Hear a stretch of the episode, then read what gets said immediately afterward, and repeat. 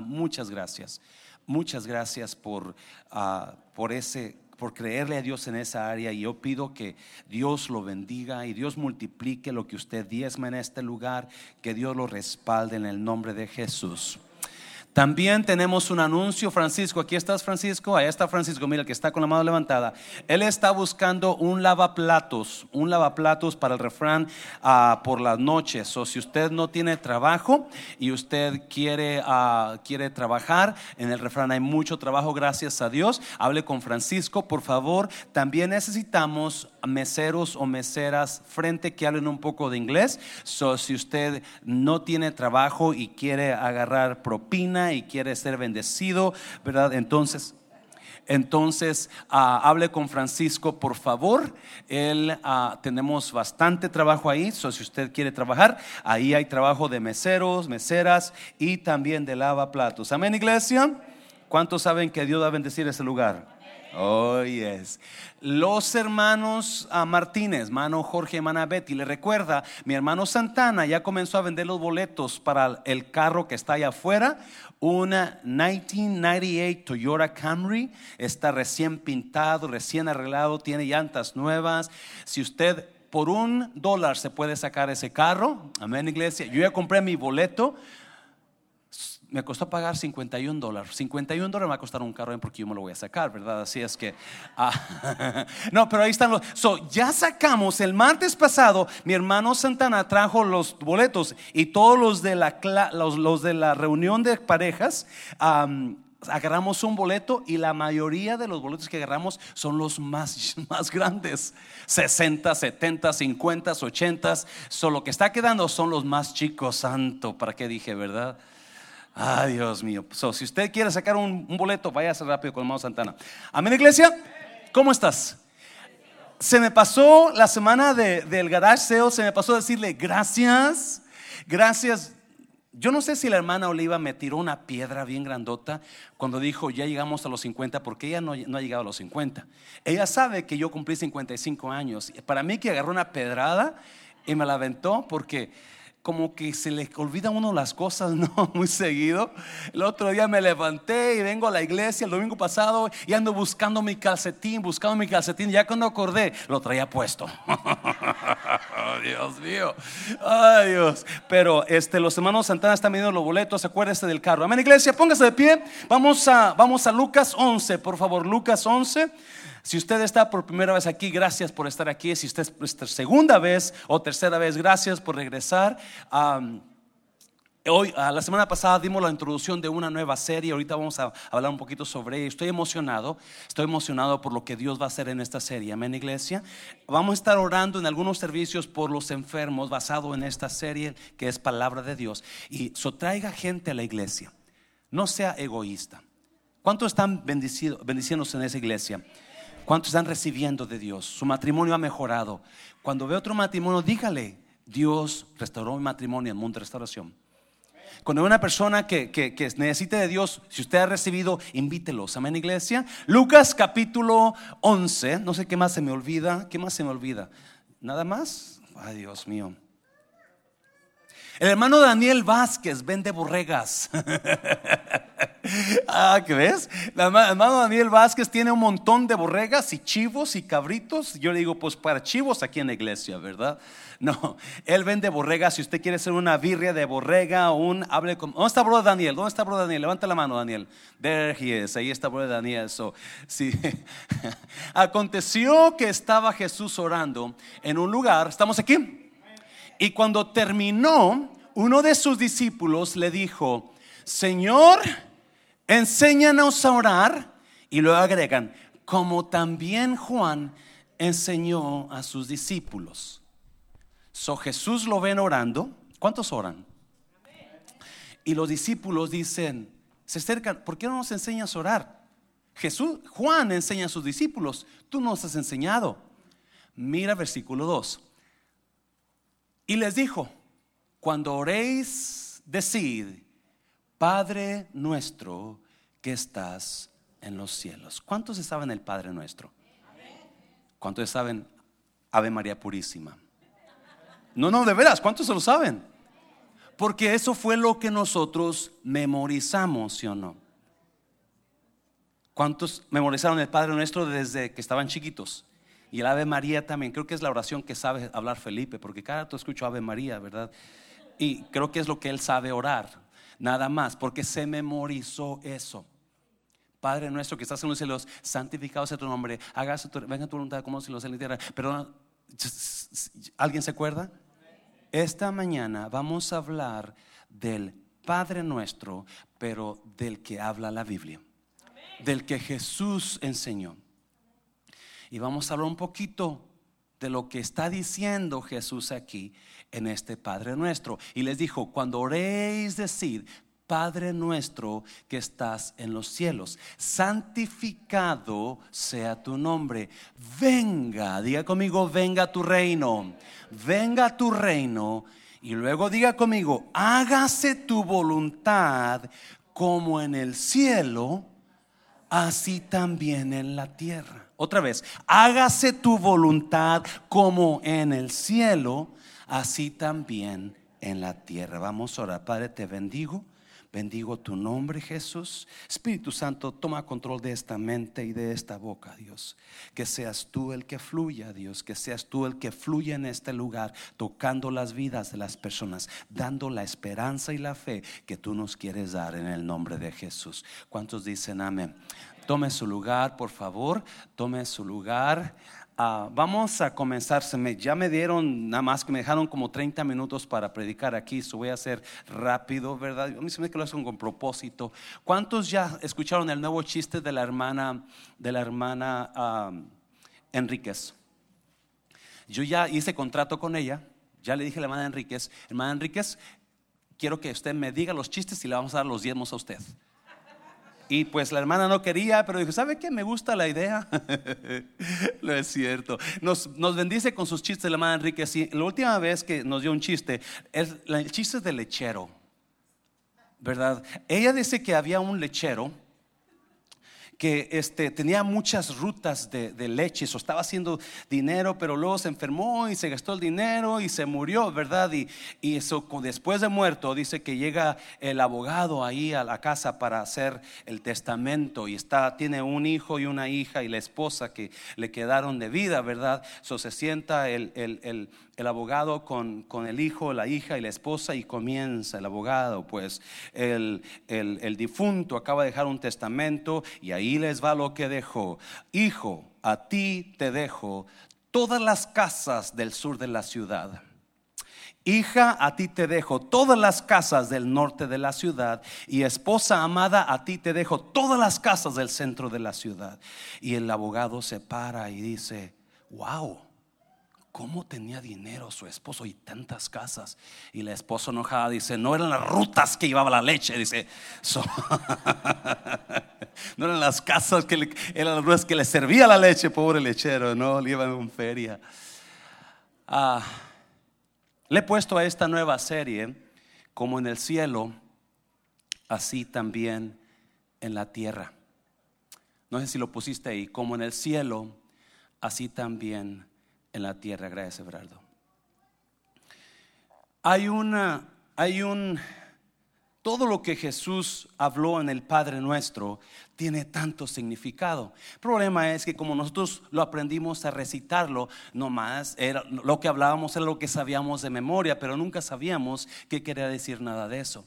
Y, y he estado estudiando este tema y me he dado cuenta de que la iglesia necesita crecer en esta área no, no tenemos, vivimos tan, tan llenos de problemas y, llenos de, de, preocupación en la vida que estamos ignorantes de lo que Dios ya nos dio o de lo que Dios vino a hacer cuando bajó del cielo a la tierra. Amén, iglesia. Porque cuando Cristo bajó del cielo a la tierra, todo cambió en la tierra.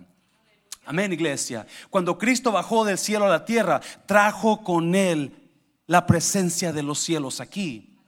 Y vamos a estar hablando, si usted, yo me, en, esta mañana, si usted no llegó, cuando la hermana Oliva comenzó a hablar de a tiempo, no venga a tiempo porque porque quiere, porque la hermana Oliva lo regaña. Venga a tiempo, porque cuando usted llega a tiempo, la presencia de Dios va a llegar a su corazón, a su cuerpo, y usted puede ser sanado solamente con la presencia de Dios. Amén, iglesia. Alguien está aquí en esta mañana. Cuando Cristo vino a la tierra, Él vino a traer presencia celestial aquí. Él vino a cambiar todo en este, en este mundo. ¿Me está viendo, iglesia? So, Jesús está hablando y les dicen los discípulos, no, no, les dice, enséñanos a orar. Juan enseña a sus discípulos a orar. Y Jesús le contesta con el Padre nuestro. Pero escuche bien, yo creo que Jesús no les había enseñado a orar el Padre nuestro o qué era lo que significaba eso, porque no lo iban a entender. Amén, iglesia. No iban a entender lo que Jesús le estaba diciendo. Muchos de ustedes van a irse esta mañana. ¿Y qué dijo ese loco? What did he talk about? Porque no todos estamos en el mismo, en el mismo, en el mismo tiempo de nuestras vidas. Y mucha gente ha escuchado palabra transformadora, pero como no están en el lugar que otras personas están, sí, muchas veces nosotros eh, estamos en el invierno y necesitamos un calorcito que nos mejore el tiempo. Pero muchas personas, yo estoy en invierno, pero aquel está en verano. So, si yo hablo de calor, él va a, darse más coraje porque yo necesito algo calorcito que esto en invierno. No si me está entendiendo. No todos estamos en la misma posición para recibir lo que se nos dice al mismo tiempo los discípulos no entendían mucho. So, cuando le van y le piden la oración a Jesús, enséñanos a orar, Jesús comienza a hablar del Padre nuestro. Pero ahí hay algo escondido donde voy a basar la serie que se llama Como en el cielo, así en la tierra. Y comienza Jesús y les dice, hey, cuando oréis, oréis así. Note que no dice repitan lo mismo. Pero Jesús le dice, Padre nuestro que estás en los cielos, santificado sea tu nombre. Dios es santo, Dios es el Padre de usted y, de mí, ¿verdad? Y luego dice, ah, venga tu reino. Póngalo otra vez, dijo, versículo 2, venga tu reino y hágase tu, ¿qué? Hágase tu voluntad como en el cielo se hace tu voluntad, que así se haga también en la tierra. ¿Alguien me está oyendo? Ya, so Jesús está hablando. Yo me estoy emocionado por lo que vamos a hablar. Si puedes poner 11.2, mi hijo, por favor. Ah, hágase tu voluntad como en el cielo, así también en la tierra. ¿Por qué significa eso? ¿Por qué dijo hágase tu voluntad como se hace en el cielo? Así como se hace en el cielo, así también quiero que sea en la tierra. Eso Jesús le dijo a los discípulos, vas a orar. Así vas a orar. Tú vas a pedir que el reino de Dios venga a la tierra y que cuando el reino de Dios venga a la tierra, la voluntad de Dios que se rige en el cielo se haga también en la tierra. Ok hágase tu, venga tu reino, que tu reino, reino venga a, la tierra y que tu voluntad se haga como se hace en el cielo. ¿Qué está diciendo? a ver si lo puedo hablar bien. Jesús siempre hablaba por parábolas y siempre hablaba por dibujos, ¿verdad? Y lo que está tratando de, de decir o en darles a entender una verdad espiritual acomodándola a lo terrenal que ellos podían entender. Ellos podían entender porque estaban dominados por Roma, ellos podían entender todas las leyes romanas. So, para poder entender, les dijo que, que tu reino venga y que tu voluntad que se hace en los cielos siga también en la tierra. Les se los dijo porque Roma o los los países europeos de aquellos tiempos, ¿verdad?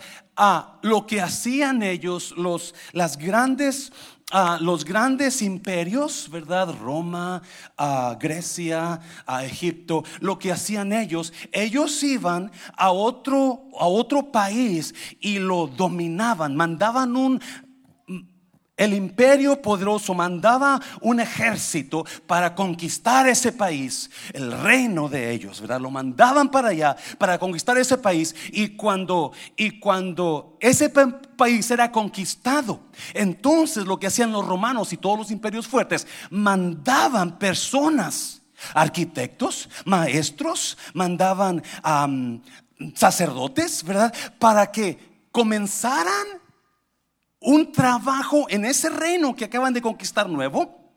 Ahora yo voy a mandar gente de mi reino a ese nuevo país que conquisté. Y voy a comenzar a cambiar las costumbres, cambiar las mentes, cambiar la arquitectura de ese país para que comiencen a ser ese país como es el reino mío.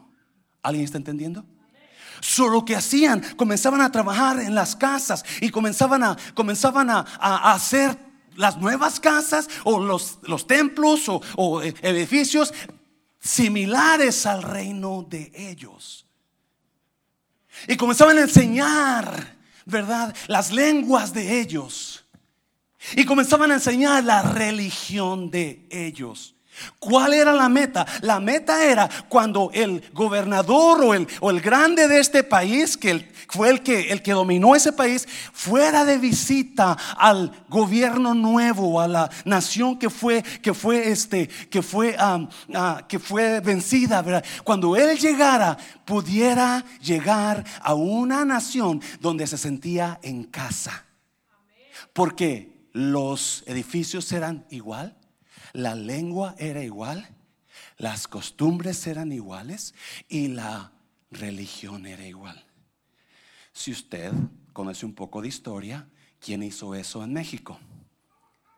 Tirín, tirín, ponga su cachita de ¿los quiénes?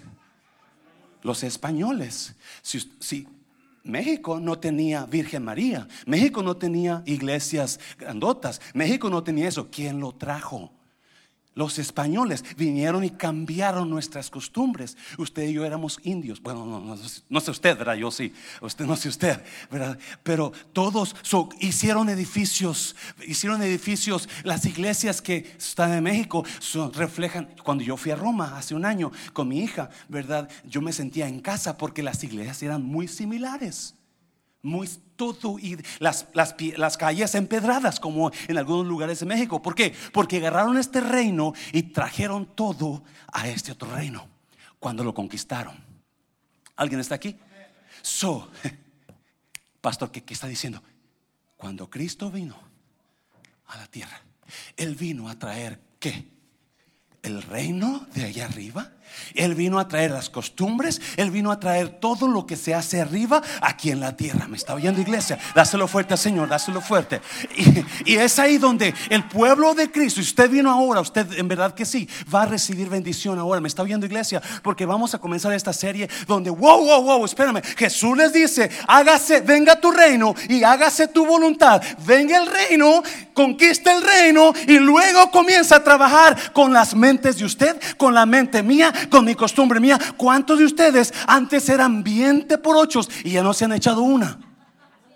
Bueno, pastor, yo me eché dos anoche, pero le prometo que ya no más, ¿verdad? ¿Verdad? ¿Cuántos de ustedes eran bien drogadictos y ya no hacen eso? Porque el reino de Dios vino y tomó control de usted. Oh, está viendo, iglesia. Oh, esto va a estar bueno. Yes. Y eso es lo que Cristo está diciendo. Hágase, venga tu reino, hágase tu voluntad como en el cielo. Así donde, así aquí. Y vamos rápidamente, vamos a comenzar hoy con esto que quiero hablar. En el reino de Dios si usted viera la Biblia, casi todo la operación de Dios que él hacía, las operaciones raras que él hacía, siempre, usualmente, son opuestas a como yo opero. Como Dios opera, usualmente es opuesto a como yo opero. Como Dios piensa, usualmente es opuesto a como usted piensa. Como Dios habla, usualmente es opuesto a como usted habla. ¿Por qué? Porque no hemos entendido que la voluntad del cielo debe hacerse igual aquí en la tierra como allá. Pero queremos hacer mi voluntad, no la de los cielos. So, esta mañana vamos a aprender cómo comenzar a transformar nuestra mente terrenal en una mente celestial. Dáselo fuerte al Señor, dáselo fuerte, dáselo fuerte. So, ¿Cómo se llama mi, mi, cómo le puse a esta prédica? Se llama, um, mi victoria está en lo opuesto de mi realidad.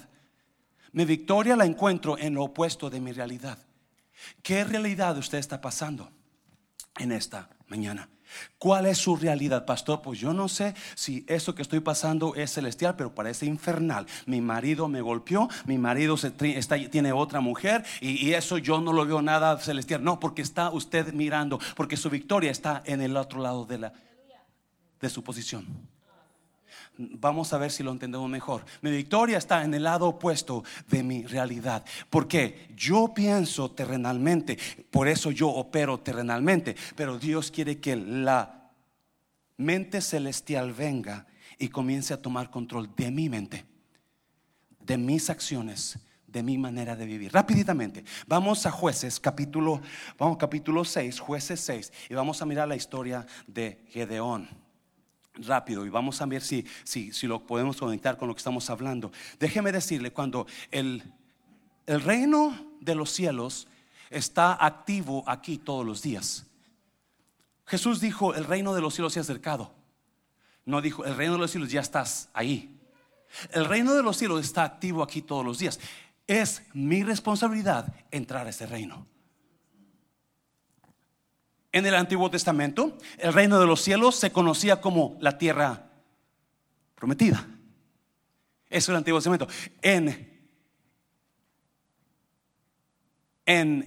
el Nuevo Testamento, la tierra prometida se convierte en el reino de los cielos con Cristo. Él la trajo. Él la trajo. Amén, iglesia. Capítulo 6 de, de jueces versículo 11, dice en la versión Dios habla hoy, dice, entonces vino el ángel, ¿quién vino? Vino el ángel del Señor y se sentó bajo la encina o un roble ah, que estaba en Ofra y que pertenecía a Joás, que era del clan o la familia de Abieser. Gedeón, el hijo de Joás, estaba limpiando el trigo, ¿cómo? ¿Cómo iglesia?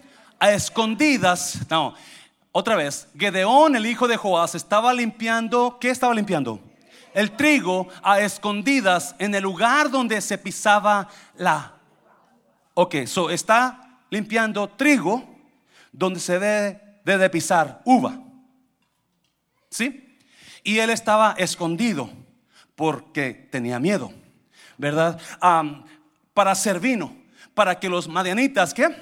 No lo vieran. So, Gedeón está paleando el trigo en un lugar donde se pisaba la uva. Y estaba escondido porque no quería que los madianitas lo miraran. Versículo 12.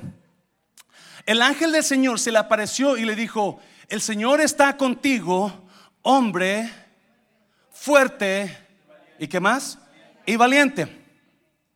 Versículo a 13. Y Gedeón contestó, perdón, excuse me, perdón Señor, pero si el Señor está con nosotros, ¿Por qué nos pasa todo esto? ¿Dónde están todos los milagros de que nos hablan nuestros antepasados cuando dicen que el Señor nos sacó de Egipto? El Señor nos ha abandonado y nos ha entregado al poder de nuestros enemigos. ¿Me ser los enemigos? So, usted mira la respuesta de Gedeón, ¿verdad? So, vamos a mirar cómo Dios trabaja porque el ángel vino del cielo el ángel bajó del del lugar celestial a la tierra, a lo terrenal, y con el ángel vino la mente celestial, ¿me entiende? Y se enfrenta con una persona terrenal, ¿me está oyendo? Celestial, terrenal, mente diferente, mente caída, mente arriba, ¿me está oyendo iglesia? So, Gedeón está escondido. Gedeón está escondido porque si usted lee todo el capítulo 6 de, de jueces, los madianitas habían aterrorizado a los, a los hijos de Dios y los dijo hijos de Dios estaban aterrorizados. La Biblia dice, si usted lee capítulo 6, versículo 1 y 2, dice que por el pecado de los hijos de Dios. ¿Alguien está aquí, iglesia? So, lo que yo estaba haciendo, lo que ellos estaban haciendo, estaba trayendo este, estas cachetadas de parte de Dios. Estaba dejando que el enemigo, ¿alguien aquí, iglesia? Que el enemigo viniera y comenzara a opresionar a los hijos de Dios. Escuche bien, iglesia. Cada vez que el Hijo de Dios se meta en camisa de siete varas, o cuántas, once varas, ¿verdad? Cada vez que andemos chuecos, va a venir opresión del enemigo. Alguien está aquí, iglesia. Cada vez que andemos mal, va a venir opresión del enemigo. Me está oyendo, iglesia. Porque eso, así es como Dios va a llamar la atención a nuestras vidas. Nos va a llamar, hey, ¿cómo andas? ¿Cómo acomódate? ¿Verdad? So, Gedeón es, tiempo de, es tiempo de, es tiempo de, de cosechar el trigo, pero para, por miedo, él dice, mm, tengo que cosechar mi trigo, pero, ay Dios mío, los, el enemigo me va a mirar ahí donde cosecho el trigo usualmente, so voy a hacer una cosa, me voy a esconder y voy a ir a cosecharlo, a trillarlo, donde se pisa la uva. Estaba haciendo cosas abnormales por miedo estaba haciendo cosas que no deberían de ser, cosas que no iban al caso por miedo, por miedo al enemigo. Y mucha gente está haciendo cosas que no debe de hacer porque tiene miedo, tiene miedo con lo, que va a pasar, tiene miedo que su pareja se dé cuenta de algo, so echan una mentira. O yo no sé qué están haciendo, pero él estaba en el lugar equivocado. ¿Alguien está aquí, iglesia? Estaba operando en lugar equivocado. Me está oyendo, iglesia. Y cada vez que operamos en un lugar equivocado siempre va, es por miedo o es por, por conveniencia de algo, pero Gedeón estaba operando en un lugar equivocado por miedo al enemigo. Tiene temor. Y lo que pasa, comienza una, viene el ángel y se sienta. Y lo primero que le dice, el Señor está contigo varón esforzado y valiente. ¿Alguien lo oyó? El varón es, Dios está contigo, varón esforzado y valiente. ¿Es valiente Gedeón? No, él está escondido por miedo. Él está escondido por miedo. Porque en su mente, y comienza Gedeón a platicar, no, no, ¿cómo es que está conmigo? Si me han venido todos estos problemas. ¿Lo miró? ¿Lo leyó usted? ¿Por cómo es que, como Señor, perdón, pero ¿cómo, ¿por qué nos pasa todo esto? ¿Por qué me está pasando todo esto si Dios está conmigo? ¿Alguien está aquí, iglesia? la mente terrenal, ¿verdad? La mente te comienza a actuar. ¿Por qué? ¿Por qué me pasó esto a mí? ¿Por qué yo? ¿Qué pecado he hecho yo? Porque es la mente terrenal. So viene el ángel y luego le, reclama. Todo el mundo dice que Dios ha hecho milagros, pero a mí no me ha hecho nada. Yo no tengo, mira dónde estoy por causa de mis enemigos. Mira la situación en que estoy. Mira mi casa cómo está. Mira mi hija cómo está. Mira mi esposo cómo anda. ¿Cómo dices que está Dios conmigo si la mente terrenal y está Dios enseguida con, con Gedeón y él está diciendo, no, no, no, no, tú no eres un cobarde, tú eres un valiente. No te has dado cuenta que eres un valiente porque estás pensando terrenalmente. No, no, tú no estás destruido. Ahora comienza algo nuevo para tu vida. ¿Me está oyendo? Dios está contigo. Tú eres un valiente que puede destruir el enemigo ahora si tú lo quieres. ¿Me está oyendo iglesia? Por eso fue el ángel. Sabía que Gedeón podía con el trabajo pero Gedeón por su mente dice, no puedo, me voy a esconder. No, es que no, la situación en que estoy, Dios nos ha abandonado, me está oyendo, porque Dios siempre, escuche bien, siempre va a pensar mejor, más alto que nosotros. So, la mayoría de las veces nosotros vamos a actuar cuando actuamos en miedo, actuamos porque estamos pensando lo contrario de Dios, me está oyendo, porque Dios se da cuenta, no, no, eso no es es lo que yo creo de ti, me está oyendo. Eso no es lo que yo veo en ti. Yo no veo un hombre cobarde en ti. Yo no veo un hombre que no sirve en ti. Yo no veo una mujer que no sirve en ti. No, no, yo te veo valiente, Gedeón. Yo te veo poderoso, Gedeón. Y tú estás así porque tú quieres. Alguien dígame en la iglesia. Tú estás así porque tú quieres. Porque en el reino de los cielos yo he declarado. en el reino de los cielos yo he declarado que tú vas a ser un líder. Me estoy. So, el ángel ya venía con ese, con ese, con ese tema, con ese assignment. With that assignment from heaven. Me está oyendo, iglesia. Pero en la tierra se encuentra con un hombre caído, con un hombre derrotado, con una persona miedosa, con una persona no sirve esto. Me está oyendo. Y esta mañana Dios le dice: Dios me ha mandado aquí para decirle: Dios no lo ve como usted se ve. Dios no lo ve, no ve su situación como usted ve su situación. Dios ve lo contrario que usted está mirando. Dáselo fuerte al Señor. Dáselo fuerte. Oh. Y si usted entiende eso, el hermano Memo leía en Romanos, si Dios es por nosotros, ¿quién contra nosotros? Me está viendo el reino de los cielos se una conversación y tenemos en Gedeón una conversación celestial con un hombre terrenal y vemos la diferencia. Oh my God, vemos la diferencia. Escuche bien, por favor. Dios siempre siempre, si, mientras usted piense, escuche bien, mientras usted piense terrenalmente, mientras usted piense en miedo y opere en miedo, mientras usted piense en derrota y opere en derrota, mientras usted hable en miedo y opere en miedo, siempre usted va a estar mal y Dios está bien y siempre Dios va a operar del lado opuesto que usted opera. y hay mucha gente ahora operando del lado opuesto de Dios y no va a poder ganar sus batallas mientras siga operando el lado opuesto de Dios. ¿Me está oyendo?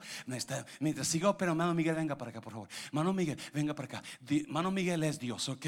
O para mí es casi como Dios. Mira las canas que estoy, hermano. Sí. ¿Cuántos se dan cuenta que el hermano Miguel, mira qué guapote se ve? Mira la sonrisa. ¿Qué creen que pasó? Porque tenía como dos semanas que se todo triste, de flaco yo le quiero hacer un caldito de pollo al hermano porque me está dando pena el hermano. ¿Qué pasó? ¿Qué pasaría con el hermano Miguel? Ah, la hermana Francis llegó anoche. Uh. no se vaya, no se vaya. Él es Dios. Yo soy Gedeón. Y en mi mente, él, mi mente está caída. Mi mente piensa, no puedo, estoy y, Dios me abandonó. Por eso estoy como estoy. Dios ya me dejó. Y mientras yo esté lejos de Dios, pensando mis propios pensamientos, mi vida se va a ir cayendo más y más. Dios nunca nos deja, nosotros los, lo dejamos a Él. Entienda esto, iglesia. Eh, puede sentarse, mamá Miguel. Pero si yo, pero, pero si yo estoy con Dios aquí, yo voy a andar siempre de la mano con Dios, pensando, caminando con Él, mirando a dónde va Él, va o yo. Me está oyendo, pero me está oyendo. Dios nunca nos deja. Nosotros nos alejamos de Él. Había un jovencito que le dijo a su padre: Padre, ya no aguanto estar aquí. Dame mi herencia ahora antes que te muera porque me quiero ir lejos. Y el padre le dio la herencia que le correspondía. ¿Y qué hizo ese jovencito? Se fue y dice, lejos a una provincia apartada. Se alejó del padre. ¿Alguien está aquí, iglesia? Se alejó del padre y lejos del padre le fue como en feria se acabó lo que tenía a tal grado que comenzó a comer con los marranos. Me está oyendo iglesia, porque el Padre está esperándolo siempre. El que se alejó fue Él. Hay gente que está alejando de Dios. tenga cuidado, no vaya a andar entre los puercos al rato. Ya con que ande entre borregas de mano, todo está bien, pero no entre puercos, ¿ok? Porque hay gente que está alejando de Dios lentamente, se están alejando porque es que Dios nos ha abandonado, es que mira cómo estoy y luego comienza a decir, es que mi familia es la más pobre, usted sigue leyendo, la más pobre de Israel, mira, es que mi casa es casa que no sirve para nada, ¿me está oyendo iglesia? ¿Alguien está aquí? Por favor, entienda, apenas comenzamos esto, apenas comenzamos y, comienza Gedeón porque su mente no se ha dado cuenta que está hablando con un ser celestial que bajó del cielo con mente celestial y el ángel está hablando victoria, el ángel está hablando victoria y poder y valentía. Y él está hablando mugrero y medio. ¿Me está oyendo iglesia? Mm. Porque Dios siempre va a operar en lo opuesto de su pensar. Dios siempre va a operar en lo opuesto de su pensar de usted. Usted que se cree el muy, muy y la muy, muy que todo lo sabe, tengo nuevas. Dios va a operar lo opuesto que usted está pensando. Dáselo. Oh my God. Y eso dice mucho. Eso dice mucho. Amén, iglesia. Eso. oh, cuando nace, cuando nace Jacob y Esaú, me está oyendo. ¿Alguien se acuerda? Y Jacob y Esaú venía primero. Y primero era Esaú, ¿verdad? Porque Esaú era el que iba a ser el primogénito. Iba a ser el que iba a recibir los dotes del Padre. Iba a recibir las riquezas del Padre. El poder del Padre. El mando del Padre. Pero cuando cuando comienza a orar Isaac por sus hijos, Dios le dice, no chiquito, no es como tú piensas. Yo pienso lo opuesto de alguien está aquí, iglesia. Dice, el mayor no va a ser el poderoso, pero el menor me está oyendo, porque todo mundo pensaba que Esaú era el escogido. Me está oyendo, iglesia, me está oyendo, iglesia, porque Dios siempre piensa lo opuesto de nosotros. Y tanta gente pensando, andando en miseria, en, en tristezas, en dolores, porque están pensando lo peor cuando Dios dice, no es por ahí, es de este lado, no es por allá, es lo opuesto que tú estás pensando. Mm. En otras palabras, Dios siempre escoge a la persona de la que menos espera. ¿Se han dado cuenta de eso? Ahorita vamos a hablarlo. Dios siempre escoge o usa a las personas de las que menos esperan. ¿Cuántos de ustedes se han sorprendido porque personas que eran cercanas a ustedes los abandonaron cuando más lo necesitaban?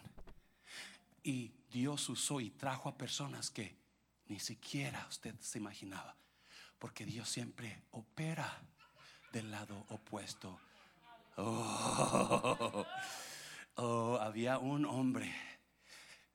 Yo se los dije la semana pasada, no sé cuándo cuando Claudia y Felipe tengan su primer hijo, yo se los voy a quitar. Bueno, no se lo voy a quitar, no se lo voy a quitar.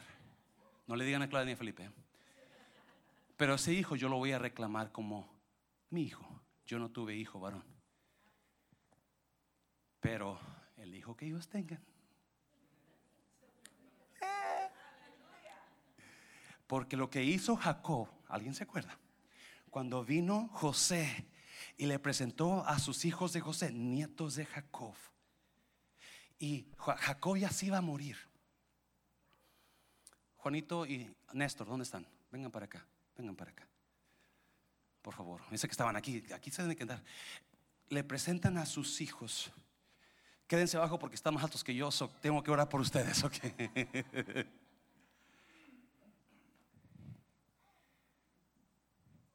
Vengan frente a mí, vengan frente a mí enfrente, face me, please, brother. So viene Jacob, José con sus dos hijos, Efraín y Manasés. Uno de ellos es el primogénito, Manasés creo. Y, y viene, y, José sabe los, la ley, I'm sorry guys, hang on. José sabe la ley. Y la ley es que el mayor sea el que reciba las riquezas. Todo mundo miraba a Manasés. Wow, ahí viene el heredero. Wow, ahí viene el que va a tener el poder. Wow, pero Efraín, pobrecito, pobrecito, no sabe ni cómo hablar. Mira, so viene José y Jacob está sentado, está acostado en su cama y la Biblia dice que se levantó. Y viene, viene, él es, a ver, él es Manasés, él es Efraín, Él es el mayor, Él es el menor. Él tiene todos los dones, tiene todos los talentos. Toda la gente habla maravillas de Él porque Él es el, hijo mayor, Él es el, poderoso, el que todo. Y este pobrecito, mira, hasta la cara tiene pobrecito, ¿verdad? No, cierto, no, cierto, no.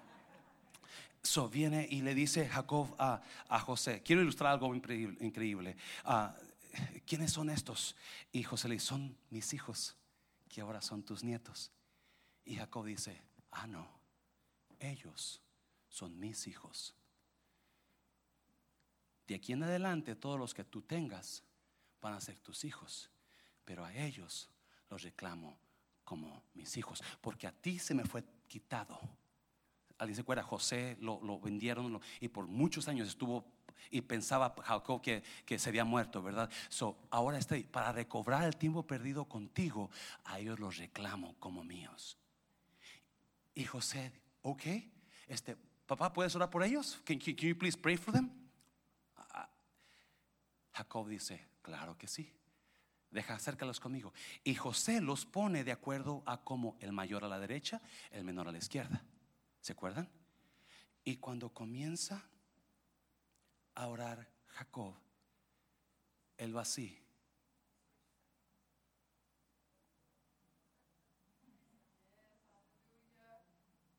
Se está esperando mucho de este hombre.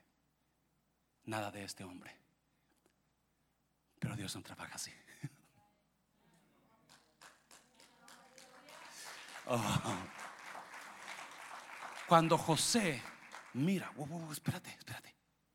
Le quiere quitar las manos, moverla esta para acá y mover esta para acá. Hay una verdad. Y Jacob dice, no, no, espera. Y le dice José al papá, eh, papá, así no se hace. Eh, cállate, shut up. Déjame, así es como voy a hacer. Él va a ser el que tenga la primogenitura. Él, del que nada se espera es el que va a ser el bendecido. Del que toda la gente lo ve y duda, es el que tiene el poder. Del que nada espera, porque Dios todo lo hace contrario que lo que usted y yo piensan. pueden sentarse, gracias. Una persona, muchachos, ¿verdad? Porque todo. y Dios cruza las manos. Dios cruza las manos para bendecirlo a usted. Porque mucha gente no espera nada de usted. Me está viendo. Mucha gente lo critica. Mucha gente dice: Tú no sirves, tú no vales. Pero déjame decirte, iglesia, Dios ha cruzado las manos porque lo va a bendecir a usted cuando menos se espera. Ven, Dios no piensa como usted piensa. Dios no opera como usted opera. Dios opera de acuerdo a su celestial. Mm. Y vamos comenzando porque se va a poner mejor. Digo en la serie y también en la predica. Mira lo que pasa. Mira lo que pasa. Capítulo 7, rápidamente, ya termino, rápidamente. Me dejaron más 20 minutos para predicar. Versículo 5. Gedeón llevó entonces a la gente a tomar agua y el Señor le dijo, aparta a los que beban agua en sus manos, lamiéndola como perros de aquellos que se... Los que bebieron agua llevándose de las manos a la boca y lamiéndola como perros fueron 300 300. Todos los demás se arrodillaron a beber. So, después que Dios mira a Gedeón en, el, en, el, donde estaba trillando el trigo, ¿verdad? Lo convence Dios, tú vas a, tú vas a vencer. Y Gedeón, todo miedoso, ah, está, tiene miedo, le pone muchas pruebas a Dios. Bueno, si en verdad tú me has hablado, Dios, que, esta, que este pasto seco, ah, lo voy a poner aquí en la noche y mañana tiene que estar seco el pasto, pero todo el área bien llena de agua por el rocío de la noche. Ok, Dios, dale. Y so, al siguiente día, cuando se levanta Gedeón, lo primero que hace, va a ver el pasto y todo lleno de agua por el rocío, menos el pasto está seco. Y Gedeón todavía no cree, no, no, porque es un miedoso, me está oyendo iglesia, porque nadie da dos centavos por alguno de ustedes, me está oyendo, pero prepárese porque Dios te va a bendecir. Priscila, Priscila, you don't think you're, you're worthy, me happy, you're so much worthy, you, you value, you have so much value in life. Don't even think the opposite of that, porque Dios comienza a operar en lo que nosotros no pensamos. Alguien está aquí, iglesia. So, Gedeón al siguiente día, ok, ahora vamos a ir lo contrario. ¿Lo, lo yo? Lo normal, dice Gedeón, lo normal es que si esto está seco y cae rocío, todo debe estar seco. Todo está agua, perdón. Pero fue lo opuesto. Ok, ahora que esto esté lleno de agua, pero todo seco. Y al siguiente día se levanta, todo, todo hielo seco y esa cosa llena de agua. Tanto que llena un bote de agua. ¿Por qué? Porque Dios no opera como Dios opera diferente, lo opuesto que usted. ¿Qué está, ¿Cómo está operando usted? Por su miedo, por su coraje, por su problema. ¿Cómo está operando? ¿Está operando celestialmente o terrenalmente?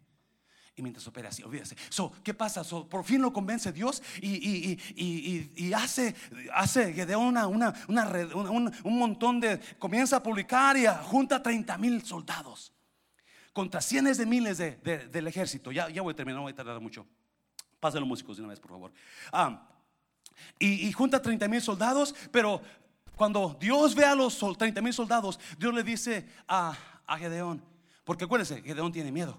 So, toda la ayuda que me puedas dar, dale. Y cuando vienen los soldados y Dios lo ve, dijo, no, no, no, no, Gedeón, pregunte a todo este mundo, ¿quién tiene miedo? 20 mil personas están en su mano. Mándalos a la casa. Se quedó con 10 mil. Y luego después, Dios le dice a Gedeón, todavía son muchos. 10 mil son muchos, allá son cientos de miles. Gedeón dice, Dios le dice, ¿sabes qué? Llévatelos a beber al río. Y los que beban,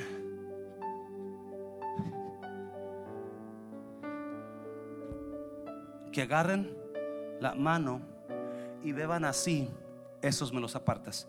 Todos los que se arrodillen como los perros y laman el agua, a esos me los mandas a la casa. 300 hombres se llevaron el agua con la mano. Y Dios dijo, con estos voy a hacer. So, vamos a ir leyendo. Entonces el Señor le dijo a Gedeón, con estos 300 hombres voy a salvarlos a ustedes y derrotaré a los madianitas, todos los demás pueden irse. 8. Gedeón mandó entonces que todos los demás regresaran a sus tiendas, pero antes de que se fueran les recogió sus cántaros y sus cuernos de carnero. Solo se quedó con los 300 hombres escogidos, acampando más arriba de los madianitas que estaban en el valle. 9.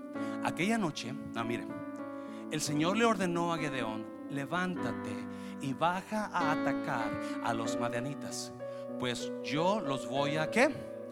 A entregar. So Dios le habla a Gedeón, vete, este es el tiempo. ¿Cuántos saben que Dios sabe exactamente qué está pasando usted aquí? Porque mira lo que le dice en el siguiente verso. Pero si tienes miedo, es un miedoso Gedeón. ¿Cuántas esposas pueden decir lo mismo de sus esposos? Nomás oyen un ruido de medianoche y su esposo, chequea, ve, chequea, ve, chequea todo.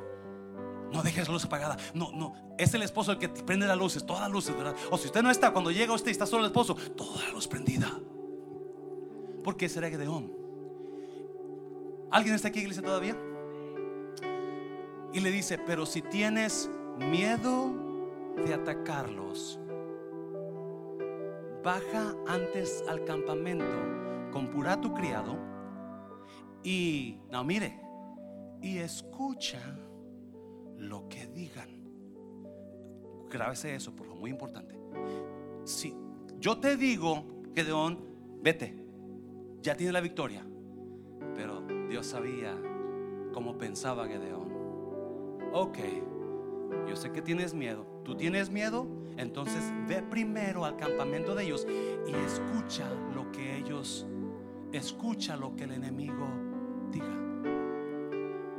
Después te sentirás con más ánimo para atacarlos. Entonces Gedeón, ¿qué hizo Gedeón? Bajó con pura su criado hasta los puestos avanzados del campamento enemigo. So, tenía miedo.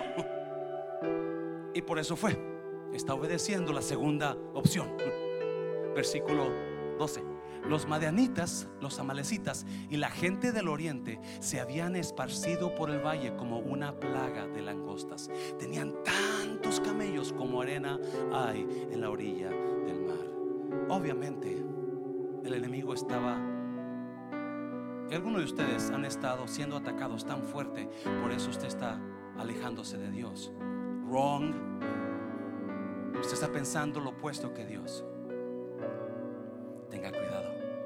No se aleje mucho. No le va a pasar lo que al hijo pródigo, lo que pasó por estar lejos del Padre. Mira, versículo 13. Al acercarse Gedeón al campamento enemigo, oyó, ¿qué hizo? Oyó que un soldado le contaba a otro un sueño que había tenido y le decía, Dios le dijo, ve y escucha lo que digan. Y cuando llega, comienza a escuchar lo que decía el enemigo.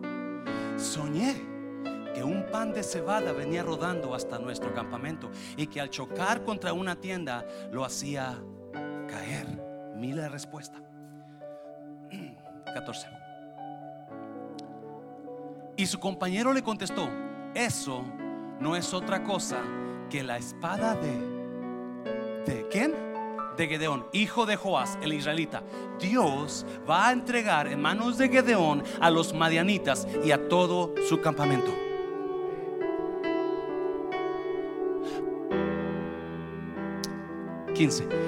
Al que al oír cómo se había contado e interpretado el sueño, Gedeón adoró al Señor, después volvió al campamento israelita y ordenó, arriba, vámonos, levántese, que el Señor va a entregarnos el campamento madianita. Note una cosa. La primera vez que Dios le dijo a Gedeón, ve, ya te entregué el enemigo en tus manos. Gedeón, tú no te crees suficiente porque piensas lo opuesto que yo, yo creo que tú puedes. ¿Alguien está aquí? Gedeón, la gente no cree que tú puedes, yo creo que tú puedes. Pero Gedeón no le creyó. So, como Gedeón no le creyó, él estaba, no, no lo voy a hacer. No, ellos son miles y miles y cientos de miles. So, Dios le dice, ok, ¿tienes miedo? Entonces ve y escucha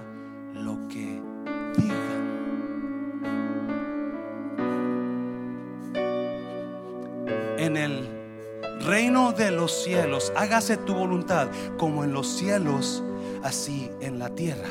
En el reino de los cielos no existen los imposibles. ¿Alguien está aquí? En el reino de los cielos no se habla derrota. Hágase tu voluntad como en el cielo, así en la tierra. En el reino de los cielos no hay imposibilidades.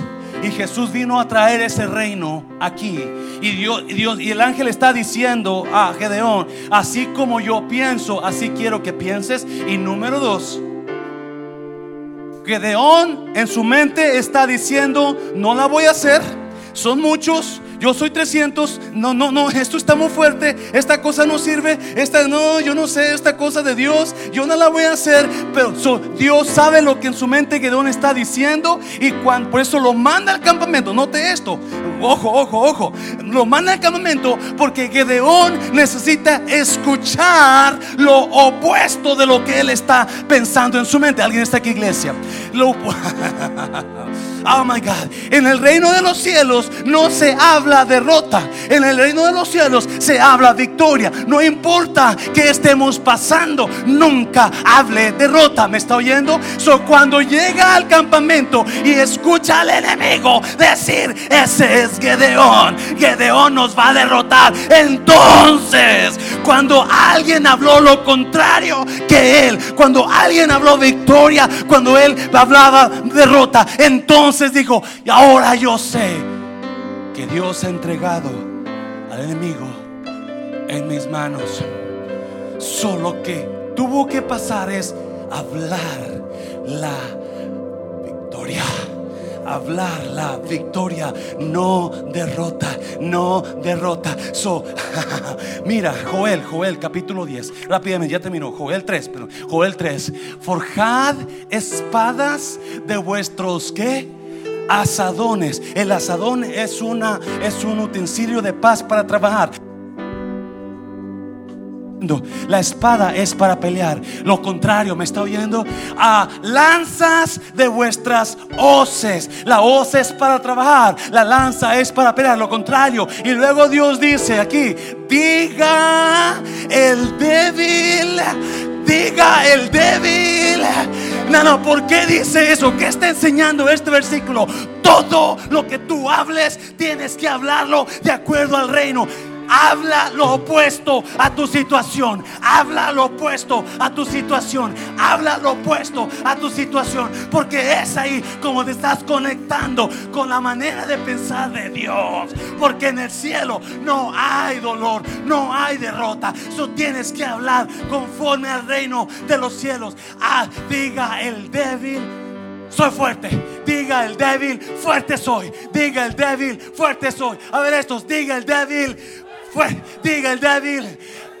¿Qué está diciendo? Habla lo contrario de tu realidad. Habla lo contrario de lo que estás pasando. No importa que veas, que sientas. Habla lo contrario. Mm.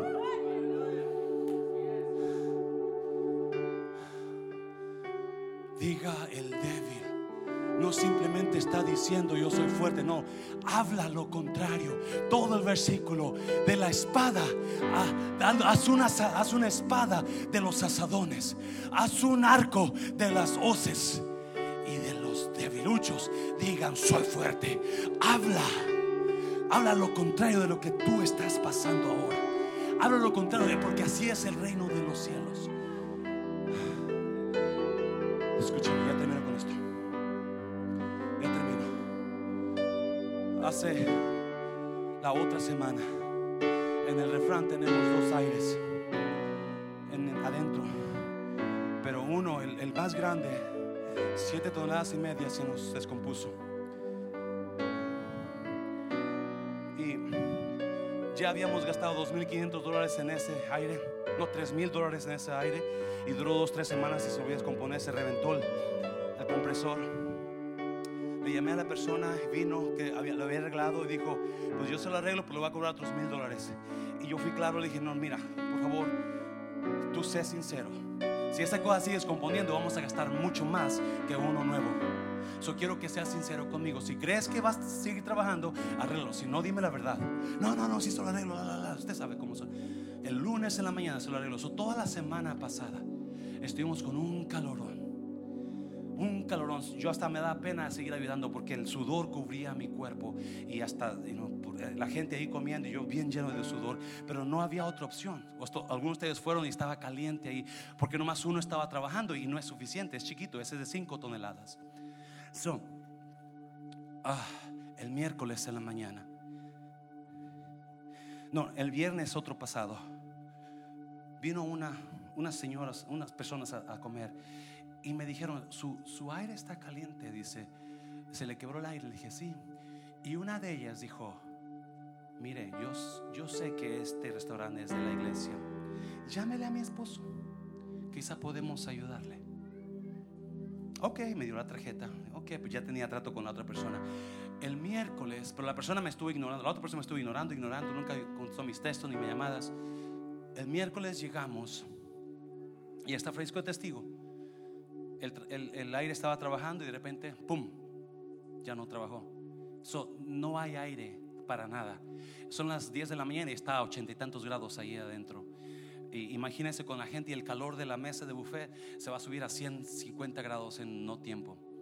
Solo dije a Francisco, ¿sabes qué? Y so voy, cuando nos damos cuenta que no hay aire, estamos tratando de hacer lo que, lo que sea para que el aire trabaje y no lo apagamos y lo prendimos y, y nada. Entonces le digo a Francisco, vamos a tener que cerrar.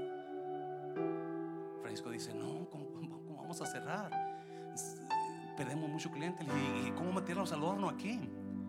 O sea, enseguida la desesperación vino, ¿cómo le hacemos? Pobres trabajadores, de los a los trabajadores, por favor, por favor, déselo, porque están haciendo un excelente trabajo y me aguantan a mí.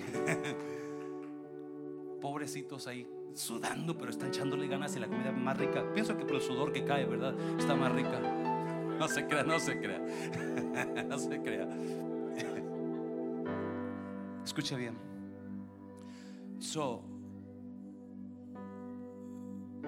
me vengo a la, a la oficina, me, me, me, arrodillo y le comienzo a reclamar a Dios, Dios, tú prometiste proveer, tú prometiste proveer, tú no, no podemos cerrar ese, tú no lo diste, ahora tú haces lo que tienes que hacer. Yo estoy orando en mi humanidad desesperada, me está oyendo, alguien me está oyendo, ¿me entiende? Y no sé cuánto tiempo, no duro ni mucho tiempo orando ahí, y luego me regreso ahí por la preocupación y cuando llego, ese aire está trabajando.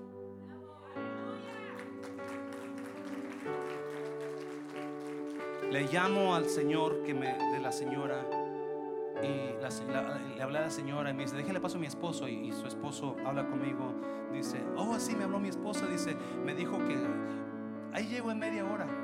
El Señor no llegaba y no llegaba y no llegaba.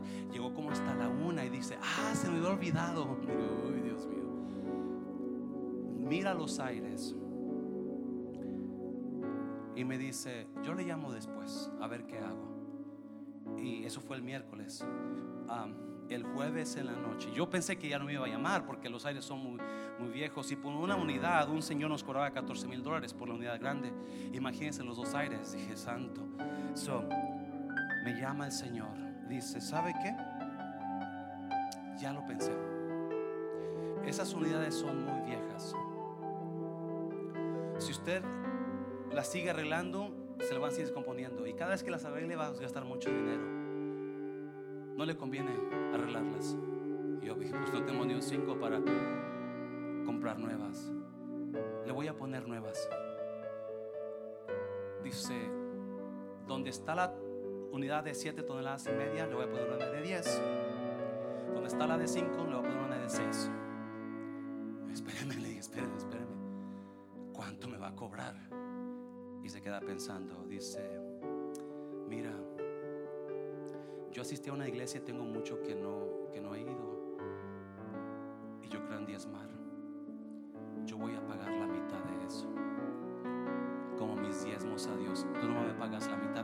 Pagas como puedas. El viernes vinieron a poner la primera unidad, 10 toneladas nuevecitas. Dice, después vengo a ponerte las otras. Dáselo fuerte, Señor. Gracias, gracias.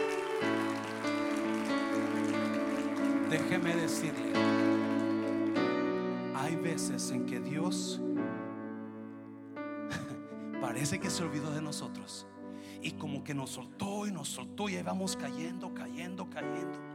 Pero la mayoría de las veces que lo hace, nos deja caer, así como a, Gedeón, dijo, no, no, 30 mil son muchos, 10 mil son muchos, con 300, ok. Nos deja caer en la desesperación solamente con un propósito para que no nos quede duda que Él sigue en control.